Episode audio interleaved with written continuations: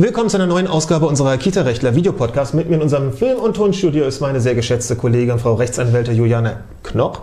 Hallo. Ich bin Rechtsanwalt Holger Klaus und wir wollen uns heute mal so über die Basics im ähm, ja, Arbeitsgerichtsverfahren ganz normal unterhalten.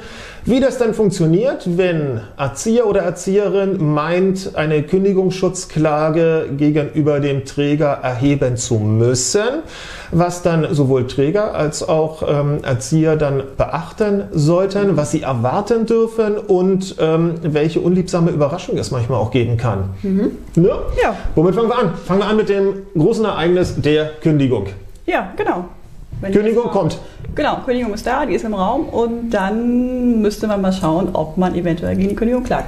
Und das muss man dann meistens auch Innerhalb von drei Wochen machen. Ziemlich schnell machen, weil genau. sonst passiert was? Man steht ein bisschen doof da. Dann denn ist die Kündigung wirksam und dann kann man gar nichts mehr machen. Das heißt, selbst wenn die Kündigung total ungerecht ist, der ja. Arbeitsplatz nicht weggefallen ist oder man ähm, sich nichts hat zu Schulden kommen lassen, das ist total egal. Wenn man nicht drei Wochen nach welchem ganz genauen Zeitpunkt was gemacht hat, dann sieht man Nese aus, würde der genau. Berliner sagen. Nach dem Zugang der Kündigung. Das heißt, äh, wenn ich sie sozusagen äh, in Empfang hätte nehmen können, beziehungsweise tatsächlich in Empfang genommen habe, sagen wir, wenn man jetzt am Wochenende die Kündigung eingeworfen hat oder wenn der Chef am Wochenende noch zur Wohnung des Angestellten gegangen ist und die Kündigung eingeworfen hat, kann damit rechnen, dass die Kündigung am Montag sozusagen zugeht. Spätestens. Aber genau. wir sind natürlich immer für den sichersten Weg zu haben ja. und deshalb würden wir sagen, nein, das rechnen wir jetzt mal eher noch ein bisschen früher und ja. werden das nicht bis zum letzten Zeitpunkt ausschöpfen. So. Ähm, Erzieherin denkt sich also, okay, ich will gegen die Kündigung vorgehen. Brauchen die uns? Grundsätzlich brauchen sie uns nicht. Schade eigentlich. Ja, ne? das, das ist total schade. Man braucht keinen Rechtsanwalt, um beim Arbeitsgericht ähm, seine Rechte ähm, wahren zu lassen, mhm. sozusagen, sondern man kann einfach hinmarschieren zur sogenannten Rechtsantragsstelle und sagen, das und das ist mir passiert. Ich will das nicht. Genau. Und dann sagt jemand Schlaues dort in der Rechtsantragsstelle, aha, da nehmen wir mal Formularvordruck FB1 oder so mhm. und am Ende gibt es dann was, womit das Gericht sich erstmal auseinanderzusetzen hat. Genau. Warum ist es besser, zu uns zu kommen? Oder was heißt besser? Warum ist es vielleicht komfortabler? Und ja, es ist auf jeden Fall komfortabler, weil es grundsätzlich zuerst einen Gütetermin gibt, in dem erstmal so ein bisschen gequatscht wird, kann man so sagen. Ähm, oder gestritten? Oder gestritten wird, genau. also es ist grundsätzlich erstmal dazu da, äh, um ja, so ein bisschen die Position darzulegen und mal zu hören, wie der Richter die Sache eventuell sieht. Das spart man sich insofern persönlich, weil der Anwalt da auch alleine hingehen kann. Also sollte man sich mit dem Chef nicht mehr so gut zu, äh, zu verstehen oder ja, was auch immer, muss man ihn nicht sehen. Muss man ihn nicht sehen, genau. man kann also dann auch genau, genau, genau. Machen.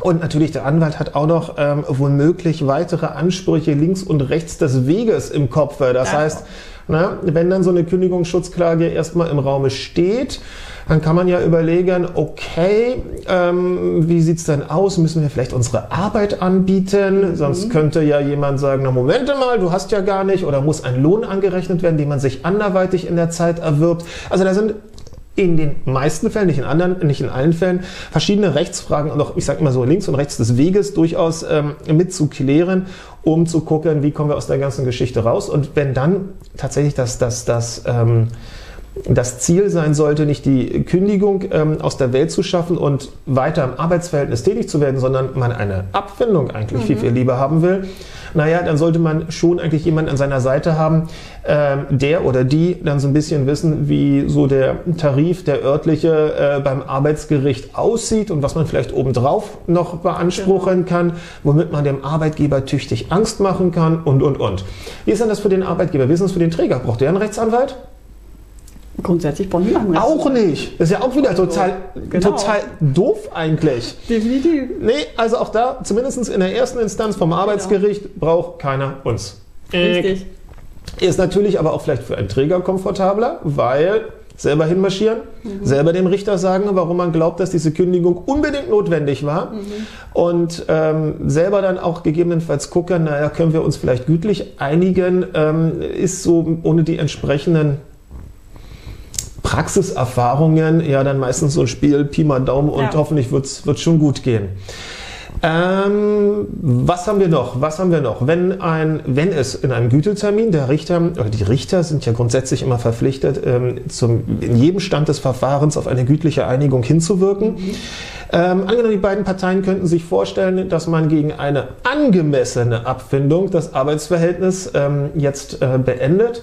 Was gibt es dann noch ganz schnell, was man so gerne mit gleich abräumt? Zeugnis, Zeugnis, machen, Überstunden, Urlaubsabgeltung, je nachdem, was da noch was, da noch, aussteht. was da noch so aussteht. Genau. Der ähm, Arbeitgeber würde ganz gerne dann auch die Schlüssel wieder haben. Ja, ne, genau. wenn, das ist auch so ein Riesenthema. Schlüssel, wer hat die Schlüssel? Hat die, der Erzieher, die Erzieherin womöglich noch welche? Ähm, sind alle Unterlagen vollständig oder mhm. schwirrt irgendetwas, warum auch immer, noch zu Hause rum? Und ähm, ja, gerade so das Thema Zeugnis, wie würde man dann in dieser relativ kurzen Zeit, so ein Gütetermin, 15 Minuten, 20 Minuten, mhm. mehr ist es ja meistens nicht, ne? Und ähm, dann ist es schon besser, wenn man innerhalb, innerhalb dieses Termins auch wirklich ganz schnell, ganz punktuell diese Nebenkriegsschauplätze wie Zeugnis, Urlaubs- oder. Freistellung, Freistellung ist auch so eine Geschichte, ähm, dass man die dann einigermaßen schnell und gut gewuppt bekommt. Was gibt's noch beim Achso, dann gehen wir mal davon aus, ne, wir sind ja bei der Kündigungsschutzklage. Mhm. Der Gütetermin, der funktioniert nicht. Dann gibt es einen Kammertermin. Dann gibt es einen Kammertermin. Und der Gütetermin, der hat den Vorteil, er kommt meistens sehr schnell. Genau. Genau. Das Nach zwei, drei Wochen sollte der jo. Gütetermin da sein. Der Kammertermin kann einige Monate dauern. Ja. Und äh, das ist ja auch dann das beliebte Spiel, was die Richter machen, mhm. dass sie dann, dass sie dann, wenn es mit dem Gütetermin, mit der Einigung im Gütetermin vielleicht nicht ganz so gut aussieht, ihren Terminskalender zücken ihn wichtig aufklappen und dann mit strengem Blick die Seiten durchgehen, nochmal nach links und nach rechts gucken. Meistens hängt da noch so ein großer Kalender äh, mitten im Gerichtssaal mhm. und sagen, dass ja der Terminstand ja fürchterlich wäre mhm. und das mit einem Kammertermin wohl erst in vier, fünf Monaten zu rechnen sei. Genau. Mhm. Dann kriegt der Arbeitgeber meistens leichte Schweißperlen auf der Stirn. Mhm. Warum? Ja, weil, wenn sich dann herausstellt, die Kündigung war unwirksam, müsste er rein theoretisch weiter beschäftigen oder hätte weiter beschäftigen müssen. Das heißt, ähm, es würden auch Lohnansprüche entstehen. Lohnansprüche ja. für diese vier, fünf Monate, mhm. beziehungsweise es könnte ja noch mehr sein, genau. denn der Kammertermin kann ja ein bisschen ja, ergebnislos erstmal enden. Ja. Es kann eine Beweisaufnahme noch genau. geben. Und dann zieht sich das alles hin. Und wenn am Ende ähm, unser Arbeitnehmer, unsere Arbeitnehmerin Recht haben sollte, also mhm. festgestellt wird, dass die Kündigung durch den Arbeitgeber unwirksam ist, dann kommen womöglich ein paar tausend Euro ja. Nachzahlungsansprüche hoch. Genau. Ganz unpässlich. Genau. Das heißt, in dem Augenblick überlegt der Arbeitgeber vielleicht doch nochmal, ob er die Sache zu einem billigeren Tarif mhm. vom Tisch bekommt. Was ist denn mit dem, mit dem Arbeitnehmer? Der denkt sich wahrscheinlich auch, weil der Standardsatz der Richter ist ja meistens, sie haben jetzt schnelles Geld oder sie warten bis zum Ende des Jahres.